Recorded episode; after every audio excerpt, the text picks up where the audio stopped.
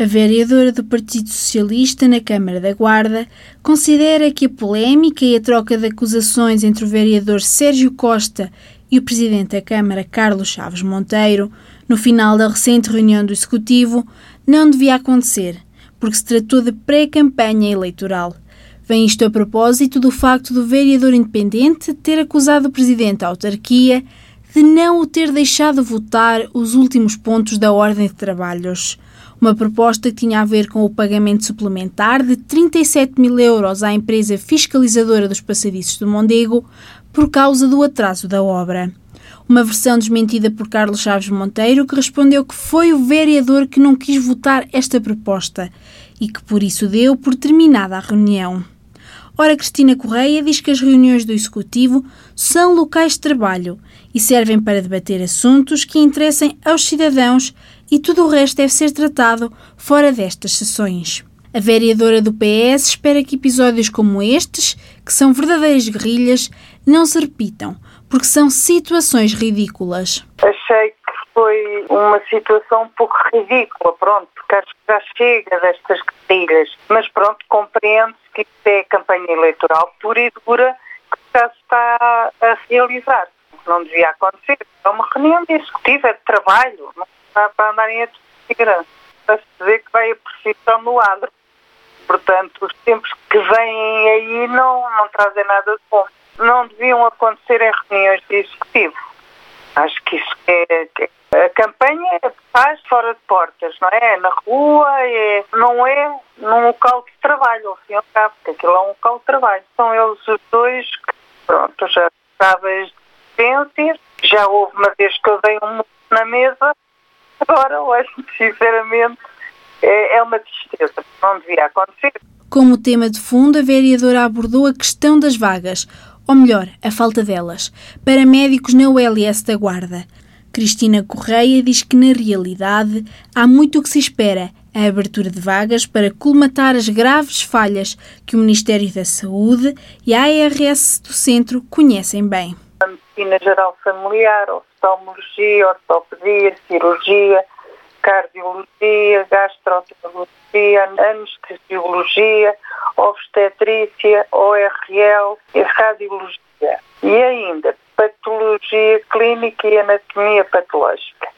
Exigiam não só a abertura de vagas em número adequado, mas também em condições de privilégio para atrair jovens especialistas. O que aconteceu por muitas explicações que sejam dadas, não têm desculpa. Cada vez parece ganhar mais expressão a teoria de abandono ou da morte lenta das estruturas da saúde da região.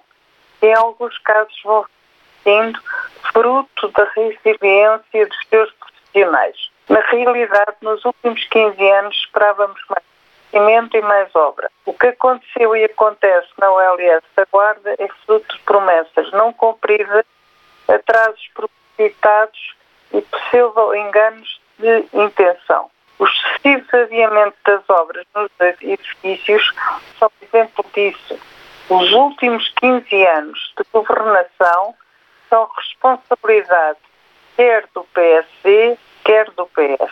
A vereadora do PS sublinha que, para além da abertura de vagas, é preciso que a Câmara da Guarda crie condições de atratividade e de conforto para que os profissionais de saúde venham para a região. Não somos ingênuos ao ponto de achar que a simples abertura de vagas tem como consequência o seu preenchimento. Devem ser criadas condições de atratividade e de conforto para que os técnicos especializados aqui se instalem com as suas famílias. Essa é também uma tarefa sua, Sr. Presidente. Já pediu uma audiência ao CA da ULS da Guarda? A vereadora do Partido Socialista voltou a questionar a maioria PSD sobre os trabalhos desenvolvidos para a despoluição e requalificação dos rios Diz e Noeme e pediu novamente os relatórios das intervenções dos últimos quatro anos. Onde estão as obras que custaram mais de um milhão de euros do Fundo Ambiental? Onde estão os resultados? Pergunta a vereadora do PS.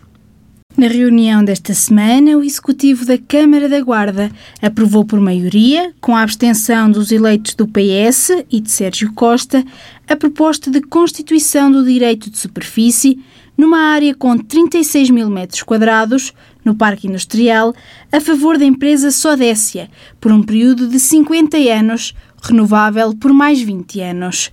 O vereador independente Sérgio Costa absteve-se por não ter especificado o número de postos de trabalho a criar. Eu recordei que no dia 22 de março último, o Sr. Presidente apresentou uma proposta de aquisição dos terrenos do campo de futebol da Pova do Mileu e dos demais terrenos adjacentes pelo valor de cerca de 352 mil euros.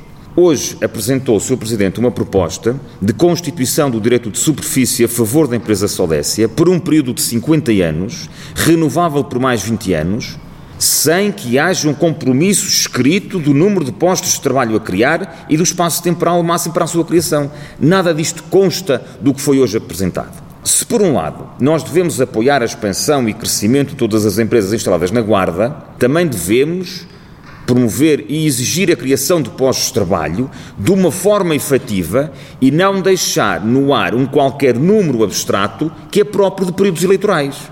Mas estamos verdadeiramente, contudo, perante uma proposta que está ferida de equidade para com as demais empresas que ao longo dos anos se instalaram na Guarda. Vejamos todas as empresas que tiveram de investir expensas próprias nos terrenos do parque industrial para dar início à sua atividade. Vejamos todas as empresas que tiveram de comprar os seus lotes na plataforma logística.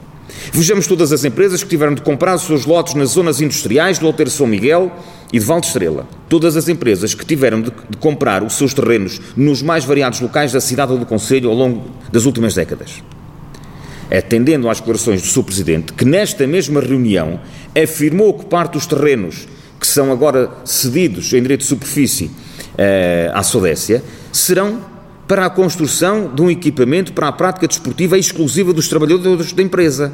E eu solicitei ao Executivo que apresente rapidamente neste mesmo órgão uma forma de compensar todas as empresas instaladas no Conselho da Guarda ao longo dos últimos anos, das últimas décadas, de forma a promover a equidade e a transparência das relações institucionais entre o município e as empresas, sejam elas quais forem. O espaço do antigo campo de futebol do Mileu vai acolher o Centro de Investigação e Desenvolvimento do grupo, que terá de ficar pronto em abril do próximo ano, e também uma nova linha de produção para um projeto da Volkswagen.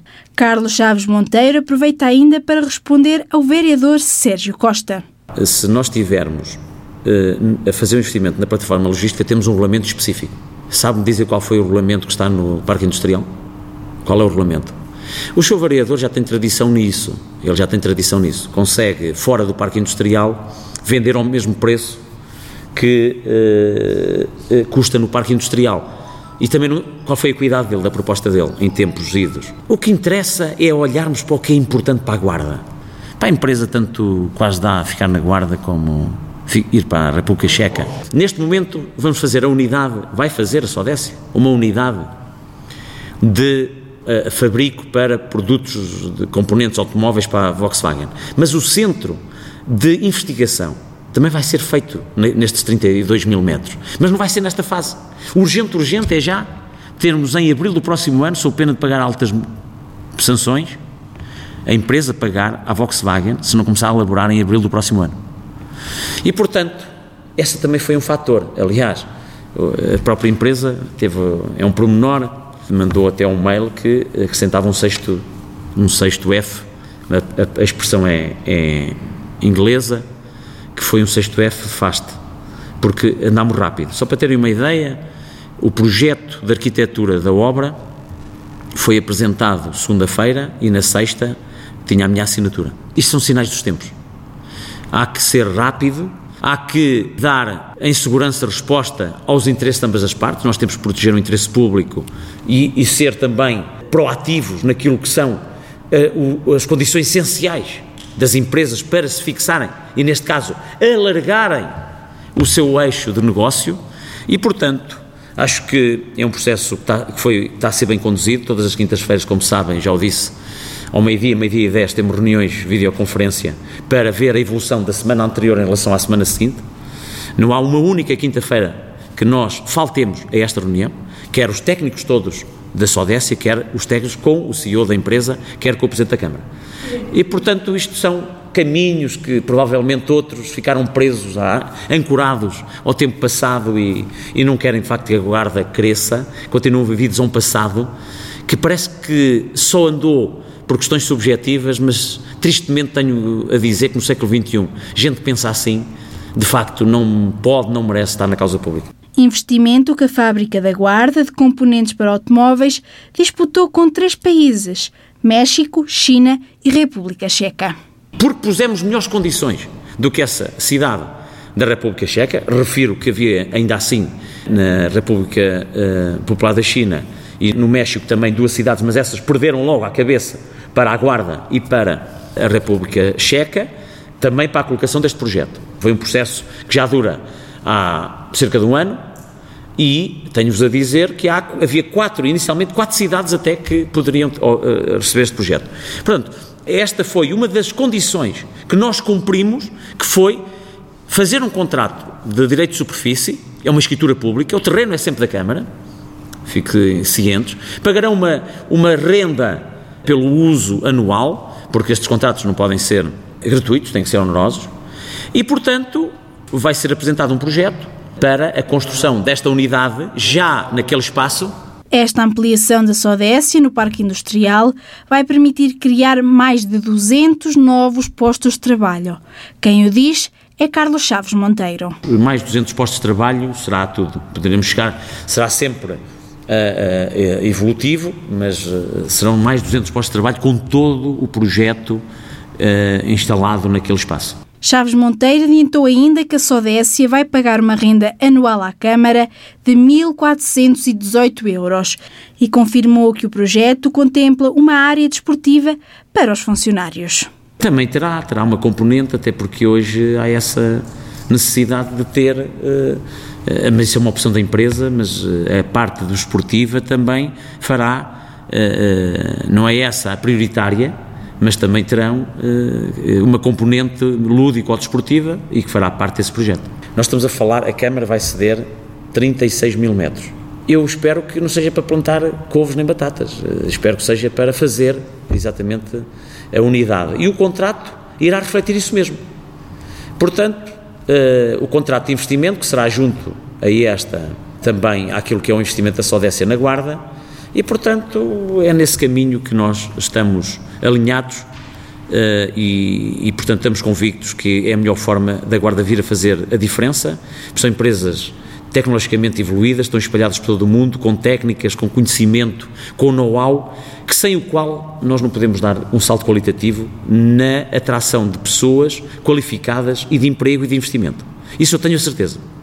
E, portanto, também não quero cometer o erro do passado, lá mais longínquo, de outras empresas que hoje estão a elaborar também em cidades vizinhas da Guarda e que na altura, eh, por falta de condições que a Câmara não organizou, permitiu que elas eh, fossem para outras cidades. É que Sérgio Costa, perante as condições oferecidas à multinacional, considera que o município deve agora compensar todas as empresas instaladas no Conselho ao longo dos anos, de forma a promover a equidade. Mas na resposta, o Presidente da Câmara desvalorizou o assunto, afirmando que o importante é dar as condições essenciais para as empresas alargarem o ramo de negócio e proteger o interesse público, sublinhando mesmo que alguns continuam agarrados ao passado.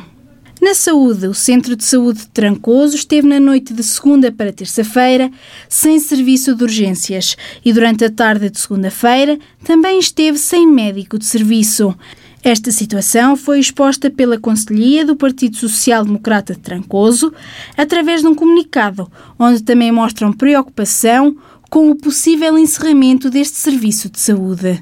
António Serra, diretor clínico para os cuidados de saúde primários da Unidade Local de Saúde da Guarda, explicou à rádio o sucedido.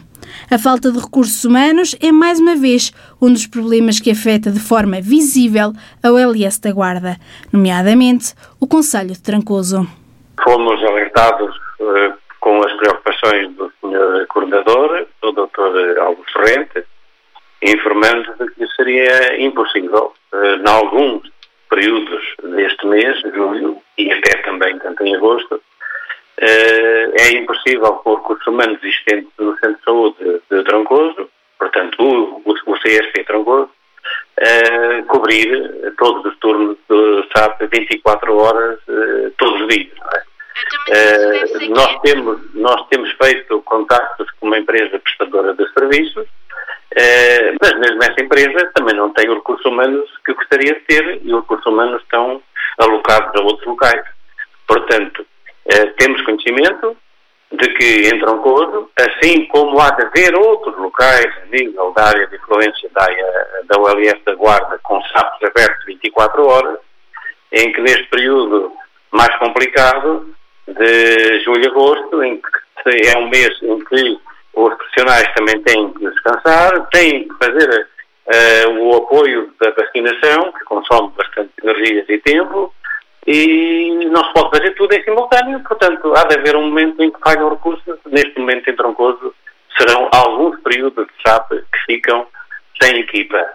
Uh, nessa altura, Uh, os responsáveis comunicam ao CODU, ao Centro de Orientação de Doentes Urgentes, para saberem que não podem mandar alguém em estado urgente para aqui e irão logo ser encaminhados para a Rede Nacional de Urgências, isto é, para a urgência do Hospital Sousa Martins. António Serra alerta para que esta situação se possa replicar noutros centros de saúde, exatamente pelos mesmos motivos. E não só em Trancoso, isto é mais grave nos locais em que há SAPs abertos 24 horas. Uh, os que têm consulta aberta só durante o dia.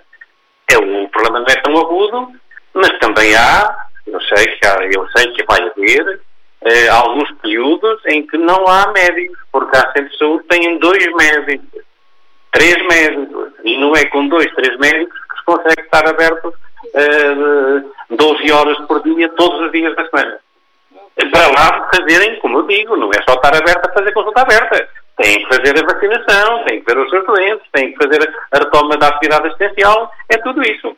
Portanto, não, não temos que olhar só para a parte da doença aguda. Há, temos, temos que pensar em fazer os rastreios, eh, eh, porque senão daqui a uns anos vamos pagar caro tudo aquilo que agora não, não está a ser feito. Declarações de António Serra, diretor clínico para os cuidados de saúde primários, a clarificar a ausência do serviço de urgências no Centro de Saúde de Trancoso.